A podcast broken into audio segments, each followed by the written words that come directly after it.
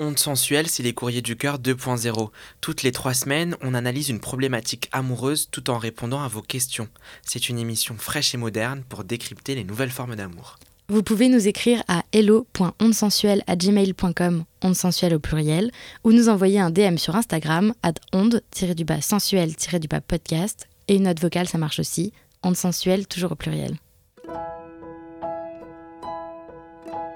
Dans cet épisode, on vous parle de rupture, celles qui déchirent vraiment le cœur, qui vous font vous sentir seul même si vous êtes bien entouré et qui vous font manger de la glace devant Netflix toute la journée. Quelles sont les répercussions d'une rupture pour nous et pour les autres? Y a-t-il une bonne façon de rompre? Et comment survivre à une rupture alors que les réseaux sociaux entrent en jeu? Je suis Marie Luther. Je suis Ayoub Eliade. Vous, écoutez Onde Sensuelle.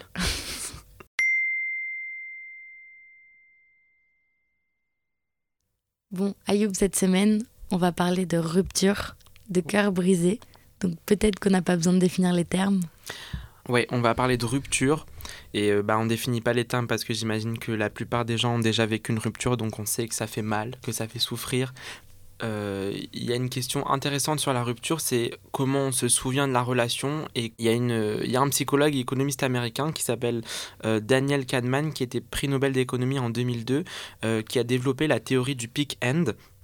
Donc en fait, cette théorie, c'est que nos biais cognitifs vont changer la manière dont on se rappelle des événements peu importe l'événement en vrai, ça peut être une histoire d'amour, mais ça peut être aussi un long voyage ou bien une expérience à l'étranger, peu importe. En fait, quand on vit une expérience, qui peut être une histoire d'amour, on va souvenir d'un moment fort ou de plusieurs moments forts, donc le pic, mais on va aussi et surtout retenir la manière dont cet événement se termine, donc le end.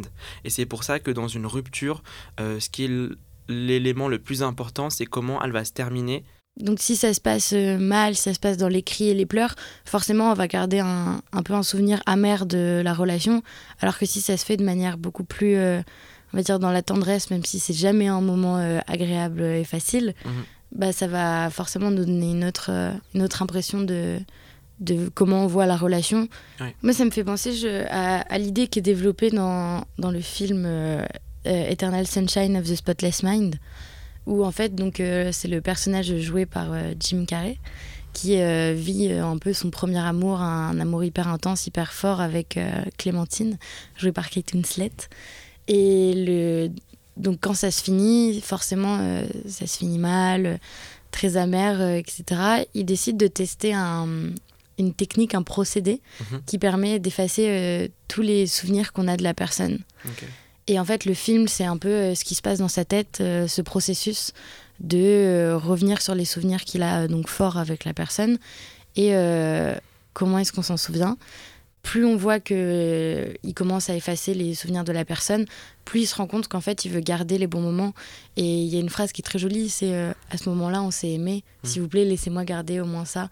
Et c'est vrai que au final, quand tu regardes de, de loin une relation, même s'il y a eu des moments bah, très nuls, euh, donc notamment la rupture, de comment est-ce que ça s'est fini, etc. Moi, je trouve ça quand même beau de vouloir en garder le positif et de pas voir tout négativement, même si ça s'est très mal fini.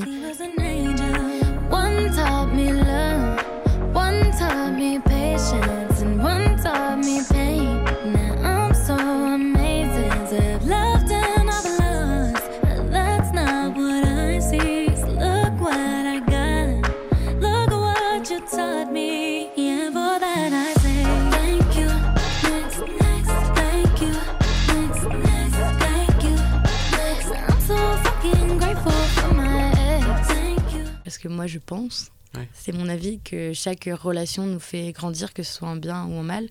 et ça nous fait évoluer. Et c'est un peu ce qu'on retrouve dans, dans, La La Land. Oui. En fait, le truc, c'est qu'il faut pas, enfin, faut réussir à pas garder de rancœur. Et j'ai l'impression que dans La La Land, euh, bah, ils, ont, ils réussissent à, à, faire chacun leur chemin après leur rupture, tout en restant euh, respectueux l'un envers l'autre. Et en comprenant que bah, ils ont grandi ensemble, ils ont évolué pendant euh, quelques années, ils ont chacun fait leur projet, ils se sont soutenus aussi. Et bah, à un moment donné, ça a dû se terminer, mais ça veut pas forcément dire que euh, bah, il faut se détester en fait. Et peut-être qu'on peut genre juste résumer le film pour ceux qui l'ont pas vu. En gros, c'est une comédie musicale euh, qui se passe euh, à Los Angeles. Ouais. Euh, D'ailleurs, moi, je déteste les comédies musicales, mais ça, j'ai adoré. Donc, Ah ouais? ouais. T'aimes pas les comédies Ah, musicales? Je déteste ça, ça m'angoisse. Bon, High Ah School bon? Musical. Ouais, ce que j'allais te dire. Non, mais C'est quand même une comédie musicale. point faible, Camp genre. Rock, pareil. Hein. Non, mais oui, mais ça, c'est les comédies musicales à genre. euh, teen euh, machin truc euh, de notre adolescence. Donc ça tout le monde euh, regardait. Ça j'ai adoré parce que bah ça faisait partie de ma jeunesse. Mais tout ce qui est comédie musicale genre Mamma Mia et tout ça Ah ouais? je suis désolé mais euh, j'arrive pas. Ah, j'adore Mamma Mia. ça m'angoisse euh, quand dans un film les gens s'arrêtent pour chanter. Mais Genre, non, mais après. c'est out of nowhere, genre ils viennent et genre toute la scénographie elle change et genre ils commencent à danser et à chanter comme ça et après genre dès que la chanson elle est finie ils s'arrêtent et ils reprennent des habitudes normales d'un truc normal enfin c'est super angoissant en fait dans Bah, bah, non, je- sais pas. Moi, je trouve ça. Justement, c'est fun. Et en fait, ça te permet de souvenir de quelques scènes et tout. J'adore les comédies ah non mais musicales. moi ça me ça m'angoisse en fait ça se voit que c'est fake Mais non, mais moi je trouve que ça fait des chansons ouf parce que du coup, c'est pas juste des chansons, c'est des chansons qui te font avancer dans la narration. Oui. Et donc du coup, la chanson elle est pleine d'émotions et genre. Ouais. Enfin, je sais pas, je trouve que c'est les chansons les plus cool à, Hmm. à chanter, à danser parce que justement elles veulent dire un truc à un moment précis. Ouais. Genre, bah, t'as bien aimé High School Musical, mais typiquement, euh, quand d'un coup ils sont en cours et ils se Mais mettent oui. à sauter sur les tables et mais après ça, ils ça partent en. ça ça m'angoissait mais après euh, le film et l'histoire priment sur ça parce que déjà j'étais plus jeune donc euh, bah, Ah parce que j'allais dire, pourtant le scénario il est pas non plus dingue. non mais On n'est pas sur un Non, mais Oscar. les euh. moments où ils font n'importe quoi, ils sont dans la, dans, la, dans la cafette et d'un coup ils commencent à danser sur les tables. Mais ça, ça m'a un peu angoissé. Mais je suis passé euh, au-dessus parce que bah, c'est quand même un phénomène, tu vois. Ouais. En revanche, les comédies musicales, de manière générale, j'aime pas la vibe, genre. Mais je sais que tout le monde va me détester après que j'ai dit ça. Non, il y en a ça. plein qui aiment pas les Mais comédies ça musicales. m'angoisse, aussi. mais vraiment. Moi, ça me stresse de devoir me concentrer sur les paroles et tout ça pour me dire qu'en fait, ça, c'est un élément important dans le film. Je veux qu'il y ait des dialogues, en fait, pour me faire avancer. Faut qu'on m'accompagne, faut qu'on me tienne par la main. C'est pas possible. Ouais, mais en général, t'as le dialogue qui mène à la chanson pour après. Ouais, non, mais je peux comprendre que Ça les gens m'angoisse. euh, aiment pas parce que ça fait chelou, mais après, euh, ouais. Pas, tu en vois ça cas, comme un truc de divertissement. Oui, mais je sais pas. vois, je suis absolument pas comédie musicale. Toutefois, La La Land, j'ai adoré. Et du coup, bah, bon, pour ceux qui ne connaissent pas, c'est une histoire d'amour qui se passe à Los Angeles entre Sébastien et Mia. Et en gros, lui, il est jazzman et elle, elle, elle est serveuse et elle veut devenir actrice. Et en gros, euh, bah, au début, ils sont personne, donc ils se rencontrent comme ça. Et au final, ils évoluent dans leur carrière et ils se poussent un peu mutuellement pour avancer dans leur projet professionnel, un peu comme dans Les Anges. Yes Et du coup, finalement, bah, genre, ils réussissent à concrétiser bah, leur projet professionnel, mais ils doivent se séparer parce que Sébastien, il doit partir en tournée parce qu'il est dans un groupe de musique. Et euh, bah, Salam, enfin, chacun fait sa vie et tout. Au final, ils se retrouvent, enfin bref. Et voilà. Et du coup, euh, bah, c'est une rupture, mais en même temps, les deux ont gardé beaucoup de choses positives de leur relation parce que ça les a fait vraiment évoluer. Et, euh, et au final, bah, ils se sont quittés en bons termes. Et ça, c'est un exemple de bonne rupture. Ouais. La scène de fin où Mia, elle retourne euh, dans un café avec son mari, où euh, Sébastien, enfin, elle, tombe sur Sébastien qui chante. Ils se croisent du regard, ils se voient, et, euh, en fait, elle repense à, leurs à leur histoire d'amour, à leurs souvenirs et tout ça. Et ils sourient, donc on comprend bien que, euh, en fait, ils se sont quittés en, quittés en bons termes. Peut-être qu'ils s'aiment encore, mais euh, c'est terminé, ils sont passés à autre chose, mais ils gardent leur relation comme fondatrice dans leur carrière d'aujourd'hui. Ouais, ils sont tirés vers le haut pendant toute leur relation et dans tous les cas, ils en ont tous les deux. Enfin, ça les a fait changer, ça les a fait évoluer ils en retirent beaucoup. Donc, euh, autant euh, ne pas renier totalement l'existence de cette relation et totalement oublier pour laisser derrière soi, mais prendre que ce qui nous a permis de devenir qui on est, que ce soit le bien ou le mal. Mais du coup, tu vois, Mia et Sébastien, ils sont séparés parce que euh, c'était un peu. ils allaient, enfin, il allait partir en tournée, etc. Donc, enfin, ils ont su qu'il y avait un moment Mhm. où il fallait qu'ils rompent en termes de de structure, enfin je sais Oui. pas comment dire, genre euh, Dans de logistique. de logistique, De de, logistique de narration leur dans vie. leur vie personnelle. il arriva un instant où il fallait rompre et ils le savaient tous les deux, même si c'était compliqué pour eux, ils ont décidé de le faire. Après, a- enfin, c'est difficile de savoir à quel moment il faut rompre parce que bah, c'est il faut faire une introspection aussi. C'est un moment où il faut réfléchir sur soi, ce dont on a besoin, faire un point sur sa vie et tout. Mais euh, ce qui est intéressant, c'est que euh, Daniel Kahneman, l'économiste dont je parlais tout à l'heure, qui est prix il est partout, lui. Il est partout, mais everywhere. Daniel Kahneman, genre euh, ma vie. MVP. MVP. MVP de la rupture. de ouf. C'est grave notre expert de, du jour, genre. On l'a attrapé par le callback, on lui a dit tu viens, tu nous expliquer des théories. On va prendre tous tes livres. Allez, allez, go, go, go. Et du coup, lui, il est prix Nobel d'économie comportementale. Et il, a développé une théorie qui s'appelle The Prospect Theory. Et en gros, c'est euh, une théorie qui est basée sur des, des éléments économiques, mais adaptés euh, à la vie euh, personnelle. personnelle, émotionnelle, romantique, tu vois. Si je ne m'abuse, mhm. c'est l'idée que un peu qui reprend un peu la phrase de on sait ce qu'on perd, on sait pas ce qu'on gagne. C'est qu'en fait, quand on est bien dans une relation, ça fait longtemps, c'est confortable, même si ça commence à pas aller, on se dit hmm, peut-être plus safe de rester avec cette personne parce que je la connais, je sais ce qui se passe, je sais que ça peut aller bien, etc. Plutôt que d'arrêter et de un peu genre euh, miser euh, un peu un pari, tu vois, de est-ce que je vais retrouver quelqu'un de bien. Et même si potentiellement on sait que si on gagne le pari de je vais retrouver quelqu'un, on a plus à gagner. Mhm. C'est un peu comme euh, si on te dit soit tu gagnes 50 euros maintenant, ou alors tu as une chance sur trois de gagner 100 euh, euros. Bah forcément, tout le monde dit je prends les 50 euros et je me barre. Oui. Et ça, c'est un peu pareil. Ouais. En fait, on est programmé pour éviter le risque et du coup, euh, on préfère rester dans une relation potentiellement qui ne fonctionne plus mm. plutôt que de risquer de perdre le confort, le minimum de confort qu'on a et d'arriver dans l'inconnu en fait. Ouais, et de potentiellement trouver un truc euh, beaucoup mieux, mais. Mais on n'en sait, rien. Et donc, on prend pas le risque. Et donc, on reste en couple alors qu'on n'aime plus la personne. Ouais, alors que love is a game of risk. Bah oui. Et il faut euh, miser ses cartes un peu comme au poker. Il faut aussi tenter des choses, euh, risquer de perdre plus que ce qu'on pourrait gagner. Ouais, moi c'est ma métaphore préférée que je dis à tous mes, à tous mes copains, à tous mes potes. C'est que, que l'amour c'est un pari. Ouais. Tout le temps. J'adore euh, cette métaphore euh, poker. ouais, alors euh, que je déteste le jeu, le poker dans la vraie vie. je sais pas jouer moi. je trouve ce jeu extrêmement stylé. Je sais pas du tout comment jouer. Enfin. Grave, c'est badass quand tu sais jouer au poker et tout. Ouf.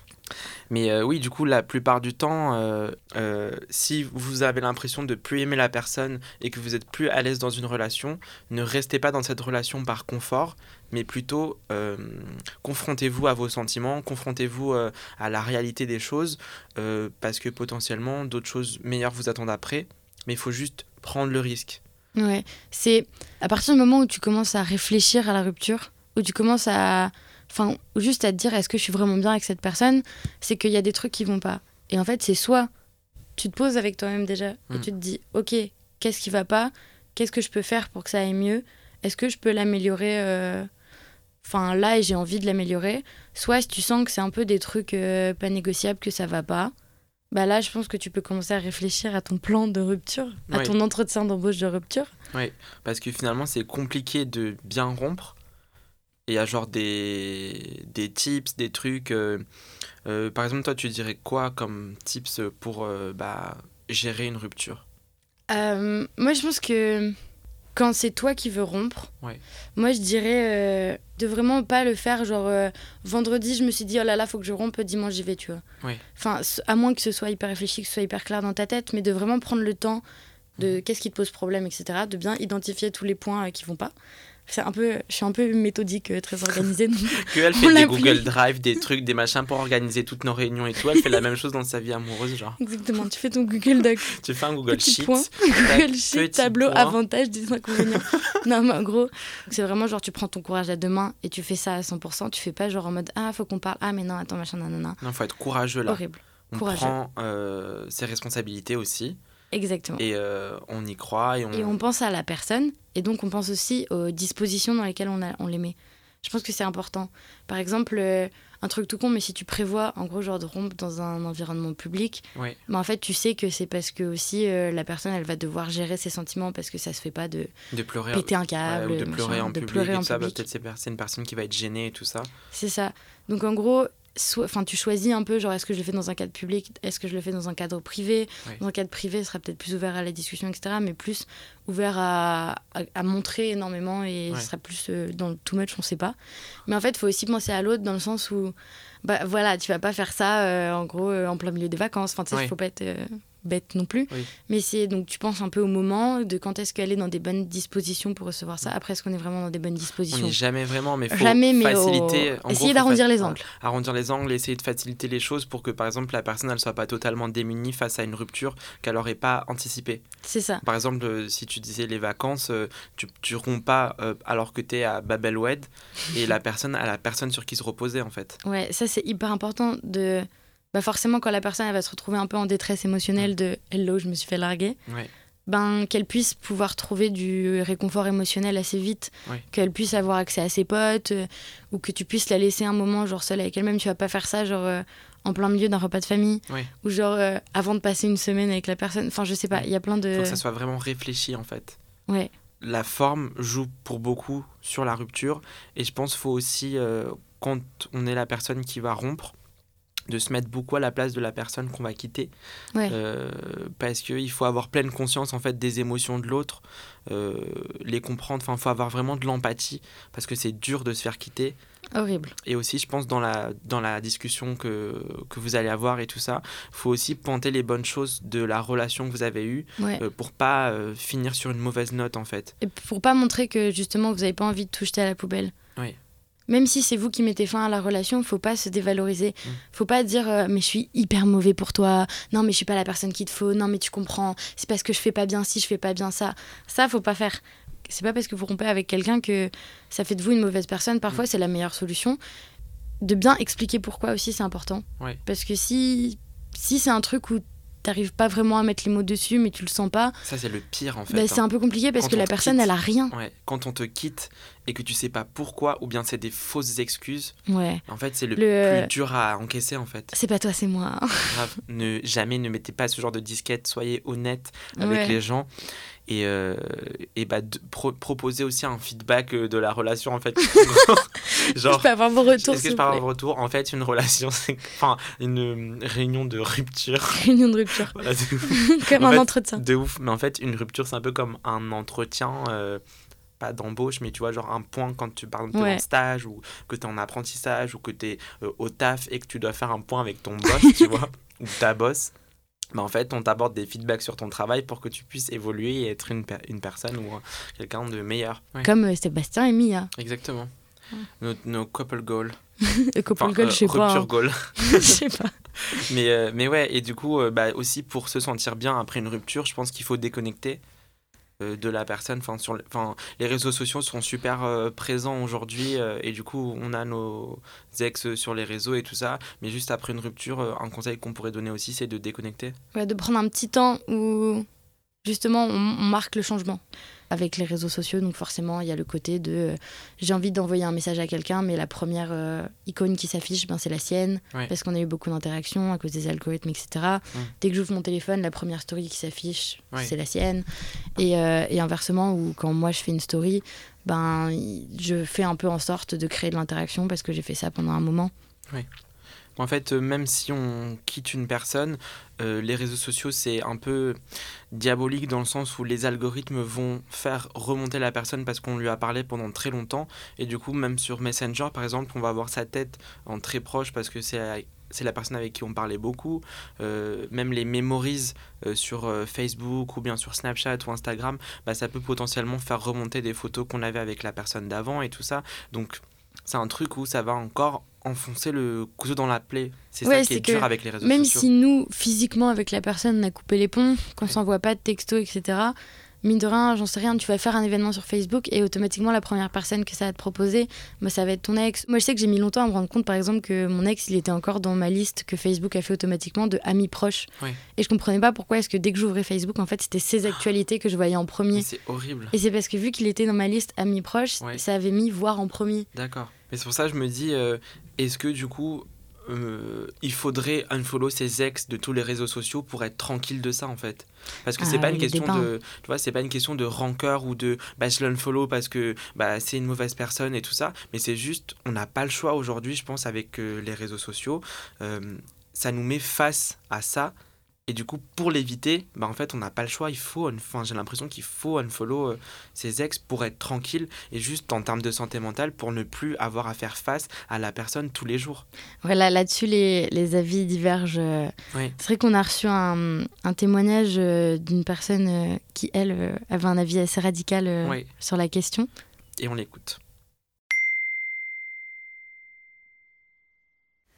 Moi, personnellement, la manière dont j'ai géré euh, les différentes ruptures, afin que ce soit le plus sain pour moi, je pense, et pour euh, la personne euh, en face, c'était de bloquer sur les réseaux sociaux pour pas tomber dans une sorte de stalkage toxique où on aura tout le temps envie de voir ce que l'autre fait, où est-ce qu'il est, avec qui il parle, avec qui il est, et du coup, je pense que c'est aussi s'infliger euh, une souffrance inutile, vu que euh, de toute façon, quoi qu'il arrive, c'est terminé et euh, il vaut mieux passer à autre chose le plus vite possible, même si c'est assez difficile, et comme ça, se dire que euh, on l'a plus dans notre environnement digital. Aussi, au-delà du fait de stalker l'autre pour voir ce qu'il fait, c'est aussi un peu organiser sa journée, j'ai envie de dire, et se dire bon ben je vais faire ça comme ça, je vais faire mettre ça en story, il va voir que je fais ça, il va voir que je suis là, et ça je pense que c'est encore plus malsain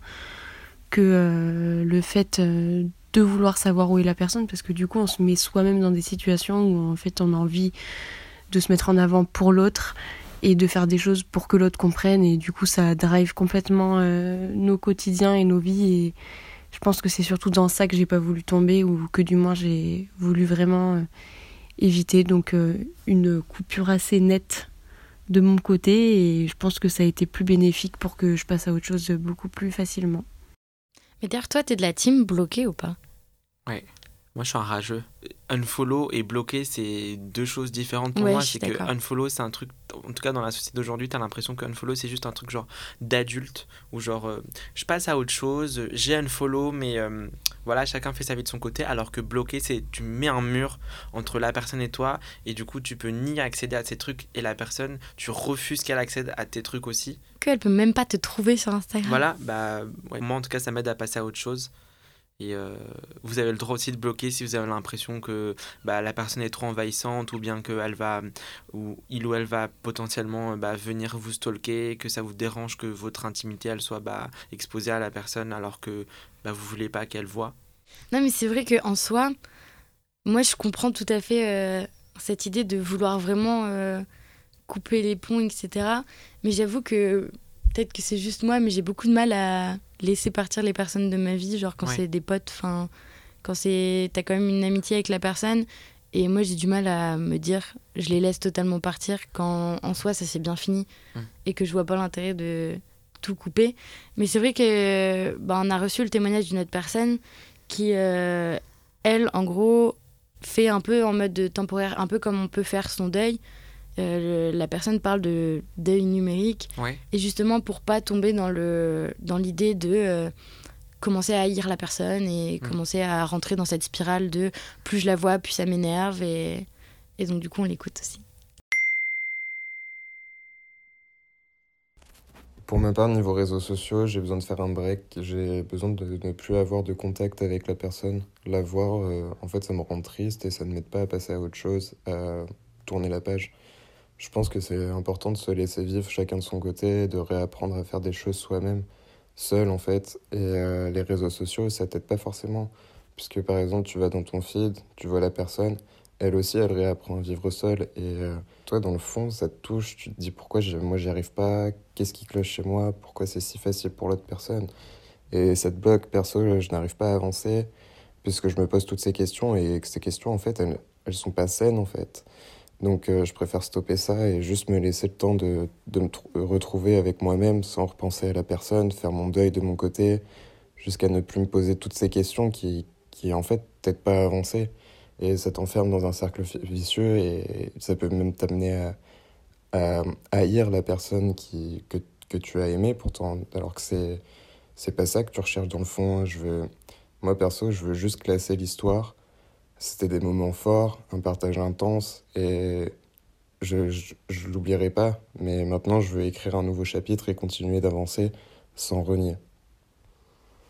Mais tu vois, ce que je trouve super intéressant dans ce témoignage-là, c'est que euh, il verbalise vraiment ce dont il a besoin, c'est-à-dire j'ai besoin d'un temps pour euh, faire mon deuil, pour euh, passer à autre chose. Après, on peut avoir l'idée de revenir ou pas, mais c'est vrai que quand tu as encore la personne de ouf en tête Mm. et que tu as accès un peu à toute sa vie, ou alors que justement à l'inverse, on t'a tout coupé et que tu as encore envie d'avoir d'y Ouais. avoir T'es accès, un peu bah, addict en fait et tu veux quand même avoir accès encore à la vie de la personne parce que soit tu l'aimes encore, soit juste t'es super frustré ouais. de qu'on te bloque d'un coup tout l'accès de, des te réseaux et dit- tout ça. T'étais euh, la personne la plus importante de ma life et maintenant, allez, Ciao, tu dégages du balai. salam, au revoir, merci.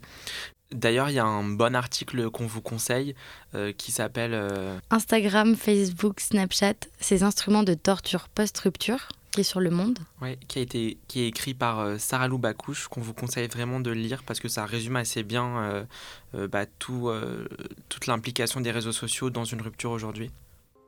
Les jours passent, mais ça ne compte pas, j'ai tant de mal à vivre. Rire de ce parfum, c'est différent du tien.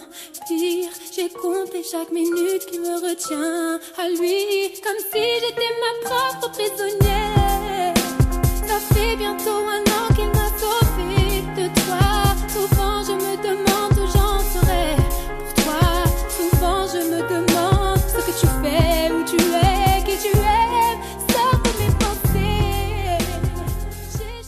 J'ai lu un article scientifique de Grace Larson euh, qui explique que euh, une rupture, ça chamboule totalement physiquement et aussi euh, mentalement parce que on est habitué pendant très longtemps à avoir une personne avec soi, son quotidien il a évolué et tout, et d'un coup on nous coupe totalement de la personne, donc ça nous chamboule totalement le quotidien, ça a des répercussions aussi physiques importantes. Ouais, ouais, physiologiquement, en fait, ton corps, il s'est adapté à la personne qui est avec toi. Ouais. Et en fait, bah, comme euh, quand les filles restent souvent entre elles, euh, Ouais. leurs règles euh, se synchronisent, bah là, c'est tu te synchronises un peu avec la personne avec qui t'es. C'est-à-dire qu'en gros, bah, t'es calé sur un peu le rythme de sommeil que t'avais, t'as faim à certains moments, et en gros, émotionnellement, t'es un peu enfin habitué à produire certaines hormones à certains moments euh, Oui. plein de trucs scientifiques qu'on comprend pas trop mais Voilà, mais Voilà. Dont, dont on vous fait part. mais et c'est vrai que en fait, un autre euh, article scientifique qui expliquait en fait que l'abandon et le rejet,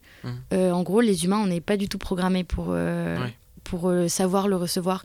C'est-à-dire qu'on est programmé pour en avoir peur. Mhm. Et comme certains philosophes diraient, l'homme est un animal social. Mhm. Donc forcément, quand en fait, on, une personne avec qui tu es, donc euh, en gros en couple, Ouais. te rejette, même si c'est pas vraiment le terme, mais en gros t'abandonne un peu, Mhm. bah, tu te sens euh, hyper seul, quoi. Et d'un coup, t'as l'impression que plus rien ne vaut la peine, même si euh, t'as plein de potes à côté et tout. euh, vu que c'est un peu une relation que t'avais privilégiée, Mhm. ben du coup, ton corps il bug un peu. Il est en genre attends quoi, comment ça, je suis tout What's seul. happening ouais. C'est ça, et il bug de ouf. Et c'est normal. Et c'est pour ça que. Enfin, c'est un peu une caricature euh, de Bridget Jones qui mange, de la, qui mange de la glace dans son lit, de euh, Suzanne qui court après Mike euh, en robe de mariée et qui pleure en plein milieu de la rue. Mais c'est que vraiment, genre, euh, C'est normal en fait. ouais, ton corps il comprend pas, euh, Ouais. ton esprit il comprend pas, et c'est vraiment en mode comment ça on m'a laissé. Ouais. Et c'est un peu le- les mêmes processus qu'il y a bah, quand on perd quelqu'un, enfin un vrai deuil quoi, un Ouais, un vrai deuil. une mort. Bah, c'est un peu le même processus, c'est que bah, les humains on n'est pas du tout prévus pour ça et, Ouais. et On n'est pas prévu pour- Pour la perte en fait. Ouais, on a du mal à comprendre. Et c'est pour ça qu'on a besoin aussi de temps euh, pour, se, enfin, pour se remettre d'une rupture ou bien pour se remettre de la mort de quelqu'un. Il faut se donner ce temps-là. Il faut pas penser que juste après une rupture, bah, ça va aller tout de suite mieux parce que nous, on est fort, parce que nous, on est vraiment genre, euh, on, on ressent pas les émotions, parce qu'on peut passer au- au-delà et tout ça. Non, prenez vraiment du temps si vous avez besoin d'une semaine ou d'un mois ou même d'un an pour vous remettre d'une rupture qui a été difficile. C'est pas grave et c'est normal. Donc, recentrez-vous sur vous-même, regardez ce dont vous avez besoin et euh, ce qui vous fait plaisir. Et, en fait, euh, bah, votre corps, il était synchronisé par rapport à une personne. La personne est partie d'un coup. Donc, le corps a besoin d'un temps pour se réadapter et votre esprit aussi. Donc, prenez ce temps-là pour vous. Et les, ce qui est marrant, enfin un peu en comparaison, c'est que donc dans les recherches, euh, les chercheurs ils ont montré qu'en fait les, dans votre cerveau, les, les aires qui en fait s'activent quand en fait un peu genre quand tu ronds, c'est que hum, c'est un peu en fait une rupture, c'est un peu genre comme euh, se débarrasser d'une addiction, genre à la cocaïne ou les trucs comme ça. Ouais. C'est qu'en gros, c'est les mêmes euh, systèmes de récompense qui sont activés, c'est-à-dire qu'en fait, passer du temps avec la personne, ça te produisait euh, donc de la satisfaction. Tu développes un peu donc des envies, des addictions, donc comme tu peux l'avoir à une substance. Et en gros, dans le cerveau, il y a des énormes similarités du coup avec l'aspect de manque. Quand on dit tu manques à une personne, mais c'est vraiment comme euh, Un besoin. comme euh, un addict pourrait dire euh, à une substance et c'est enfin c'est pas euh, c'est pas une coïncidence c'est déjà toutes les chansons d'amour parlent de ça et que ils comparent tous énormément à la drogue c'est parce que c'est vraiment les mêmes sensations et du coup les, les, les chercheurs l'ont l'ont prouvé et je trouvais ça marrant parce que du coup la rupture c'est un peu le moment où tu dois te sevrer Mm. et c'est un peu ce truc où tu dois t'habituer à ne pas avoir euh, la Ouais. substance dans ton corps Ouais. mais du coup le moment où tu dois t'habituer à ne plus être avec cette personne Il y a une expérience scientifique qui a été menée aux États-Unis. Ils ont pris en fait 72 personnes qui ont vécu une rupture.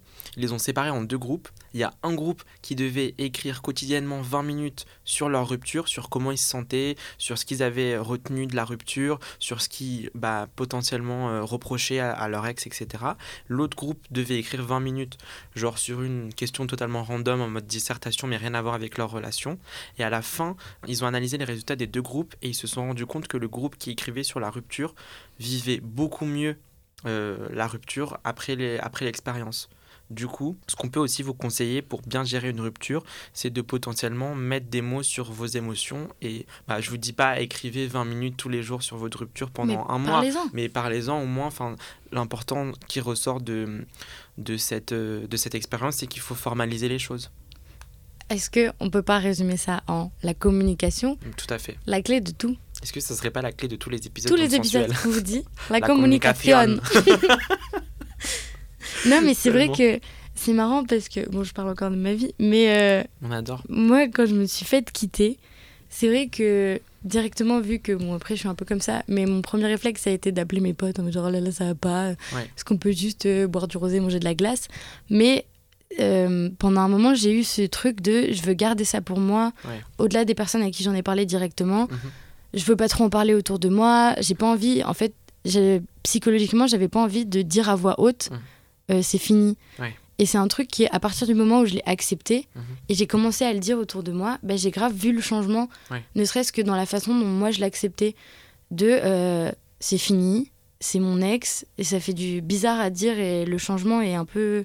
Brutal. Enfin, c'est un changement de paradigme complet. Tu passes de c'est la personne la plus importante de ta vie à il faut Ces que je mette toutes les autres au-dessus, en fait. Ouais. Et, hum, et c'est vrai que du coup, à partir du moment où j'étais capable d'en parler, déjà sans que ça me touche trop et que je m'effondre en larmes et que je sois là en mode genre, faut que je lui envoie un message. Ouais. Euh, en vrai, ça. Bizarrement, en fait, ça, ça va mieux parce que tu prends du recul sur le truc et parfois tu brainstorm en parlant aussi. Parce que du coup, t'es là en mode genre, ah ouais, non, mais c'est vrai. Et les personnes te font des retours que toi, t'avais pas analysé parce que t'es hyper biaisé. Ouais, et l'importance des amis aussi euh, Ah ouais. dans, euh, dans une rupture. C'est-à-dire que toi, tu me disais que tu en as parlé à tes amis directement. Euh, Est-ce que, par exemple, euh, tes amis connaissaient ton ex? Bah, moitié-moitié. J'ai fait vraiment euh, quelques personnes qui l'avaient rencontré et quelques personnes avec qui enfin, on était potes ensemble et des personnes qui l'avaient quasiment jamais vu ou qui le connaissaient que à travers moi. Mhm. Et justement, enfin, ça, c'est tout un, une question de quand, quand tu sors avec quelqu'un qui est dans ton groupe de potes, Ouais. dans ton entourage. Ouais. Comment gérer ça Parce que Ouais. la rupture, c'est pas qu'une rupture avec euh, la personne qui t'es en couple. Mm. C'est un peu une rupture qui engage tout le monde, mine de rien. En fait, la rupture, elle, elle engage plus que juste nous, elle engage tout notre entourage et toutes les personnes qui sont impliquées de près ou de loin dans la relation. Et c'est encore plus compliqué quand tes amis euh, sont les amis de ton ex. Ouais, bah, on a reçu justement un, un témoignage là-dessus, où c'est euh, bah, typiquement quand c'est un groupe de potes proches, comment est-ce que comment est-ce qu'on gère ça quoi? On l'écoute. Euh, je suis sortie trois fois avec le même euh, mec quand j'étais au lycée, sauf que il m'a plaqué trois fois. Il m'avait fait beaucoup de choses qui ne se faisaient pas, enfin qui n'étaient pas cool. Et du coup, euh, ce qui est intéressant de cette histoire, c'est que moi, j'étais devenue très pote avec euh, mon ex et surtout avec ses potes qui, qui m'avaient introduit parce qu'ils étaient plutôt dans son groupe. J'en ai reparlé avec un de ses potes euh, qui est aussi un de mes meilleurs amis il y a pas longtemps et lui m'a dit bah, ça a été un moment où je me suis grave éloignée de lui parce que euh, je trouvais que ce qu'il t'avait fait était pas sympa. Typiquement là, t'as un groupe de potes qui a pris parti. Ouais. Ils ont dit c'est pas parce que t'es notre pote que on va pas dire ce qui va pas Hmm. et euh, on a choisi notre camp. En soi, je pense pas que euh, les amis devraient entrer en compte dans une histoire d'amour parce que les deux seules personnes concernées, c'est les deux personnes qui ont vécu l'histoire. Et moi, je pense que les, les, les gens qui sont autour devraient respecter l'histoire et ne pas entrer, euh, enfin, ne pas interférer dans, dans la relation. Comme par exemple dans Friends, quand Ross et Rachel se sont quittés, ça c'était genre le l'événement majeur de la saison 3 qui a genre troublé tous les spectateurs. Encore aujourd'hui, d'ailleurs, les gens se demandaient est-ce qu'ils étaient juste en break pendant toute la, enfin, pendant tout, euh, la série ou bien que c'était vraiment une rupture? Bah, finalement, j'ai pas l'impression que tous les autres amis euh, aient vraiment euh, interféré dans, dans cette rupture. Ils ont peut-être donné leur avis, mais euh, ils ont pas genre arrêté de parler à Ross ou bien arrêté de parler à Rachel. Ils ont pas pris parti en fait. Mais justement, enfin, je lisais un article, donc euh, c'est une euh, sociologue, euh, Rebe- Rebecca Griffith, aux États-Unis, qui a un peu étudié pourquoi est-ce que on reste pote avec nos ex. Mm. Ce qui est intéressant, c'est qu'elle identifie plusieurs raisons. Et donc là, en fait, euh, le cas de Ross et Rachel, ça tombe dans une des raisons qui est un peu la, hum, le fait que ce soit pratique. C'est que tu es dans un groupe de potes et parfois de rester amis, bah, en fait, c'est pour euh, éviter les inconvénients à tout le monde. C'est- Ça rejoint un peu une autre des raisons qu'elle a identifiées, qui est un peu genre par civilité, par politesse. Et c'est un peu de oui, on reste amis, mais en fait, on le reste vraiment jamais. Mm. Là, c'est plus vraiment, on est tous dans le même groupe de potes, viens, on fait en sorte que ça marche. Parce que sinon, ça va être invivable. Ça marche aussi pour les collègues, pour l'environnement de travail. Donc, on va dire toutes les ruptures de Grey's Anatomy. Oui. Et ça, Dieu sait qu'il y en a énormément. Clairement. Et bah, par exemple, si on prend euh, Christina qui euh, se fait abandonner à l'hôtel euh, par Burke, Mm. euh, si on prend Christina et Owen, Christina tout le temps, Miskina, désolé, Miskina. ma- désolé, Christina, je t'adore, mais waouh, t'as pas eu de chance. Ouais. Mais en gros, enfin, vu que c'est tous, euh, ils sont tous dans le même hôpital et ils travaillent ensemble tous les jours, et typiquement, bah, leur rupture et leur relation amoureuse, elles peuvent pas euh, influer euh, sur ce qu'ils font. Bah, y a intérêt. Enfin, t'imagines, t'es sur la table d'opération, t'es allongé, on est en train de t'ouvrir, et là, genre, ça se, ça s'embrouille, ils arrêtent de t'opérer comme ça, tu meurs, Non, mais n'importe ouais. quoi. obligé d'être professionnel. ouais. Mais c'est pour ça que, genre, Grey's Anatomy, j'adore cette série, mais moi, ça me fait paniquer en la regardant. je me dis, ils sont dans le bloc opératoire en train de discuter de leur life. Mais, vous tout le êtes temps, qui, ça, en Ayoub. fait? Vous êtes qui? Moi, je suis en train de crever sur la table d'opération, et vous, vous êtes en train de discuter de votre vie amoureuse alors que vous êtes en train de me scalper?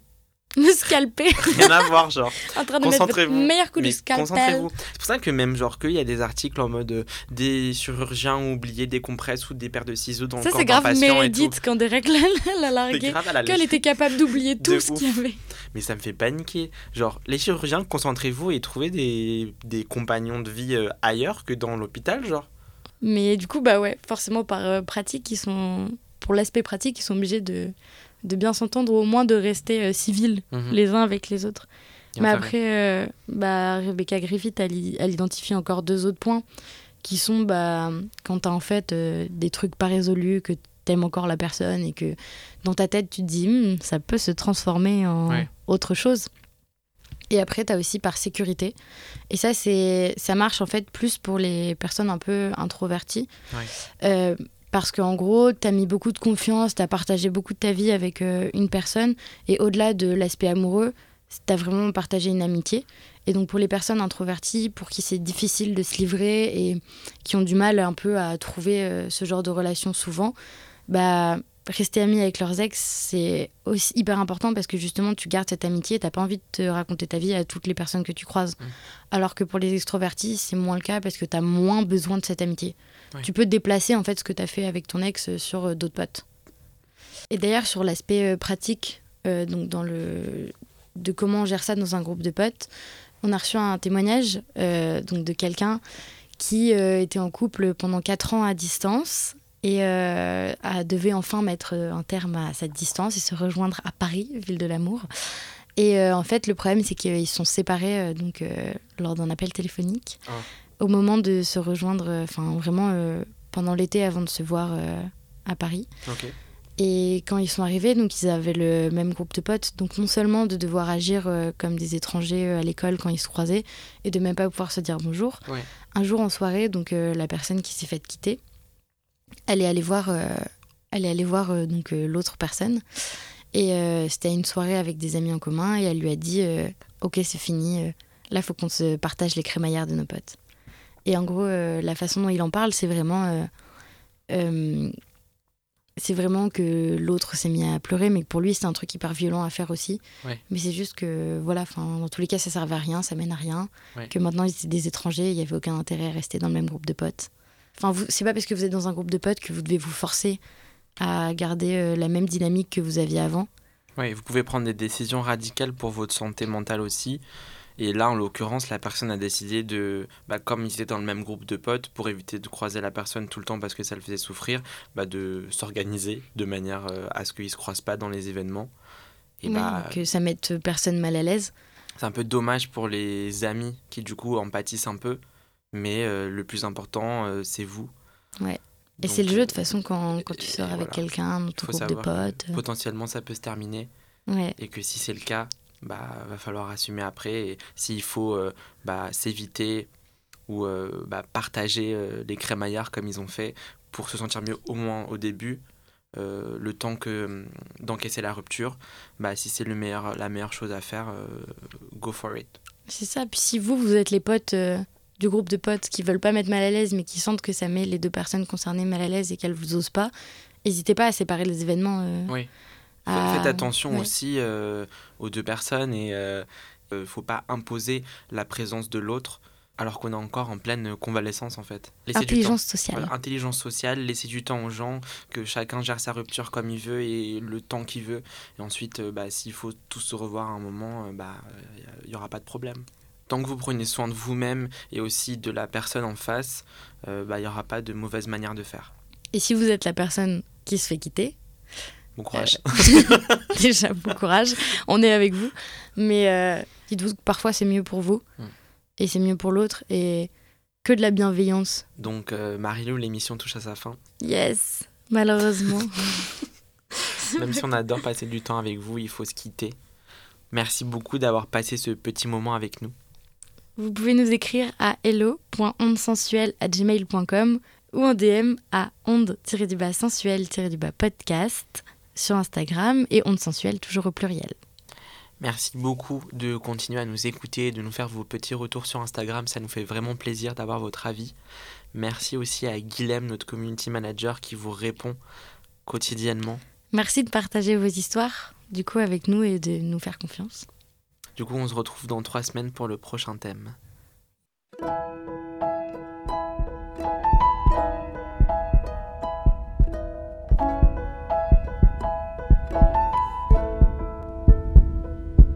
Psst, Aimez-vous?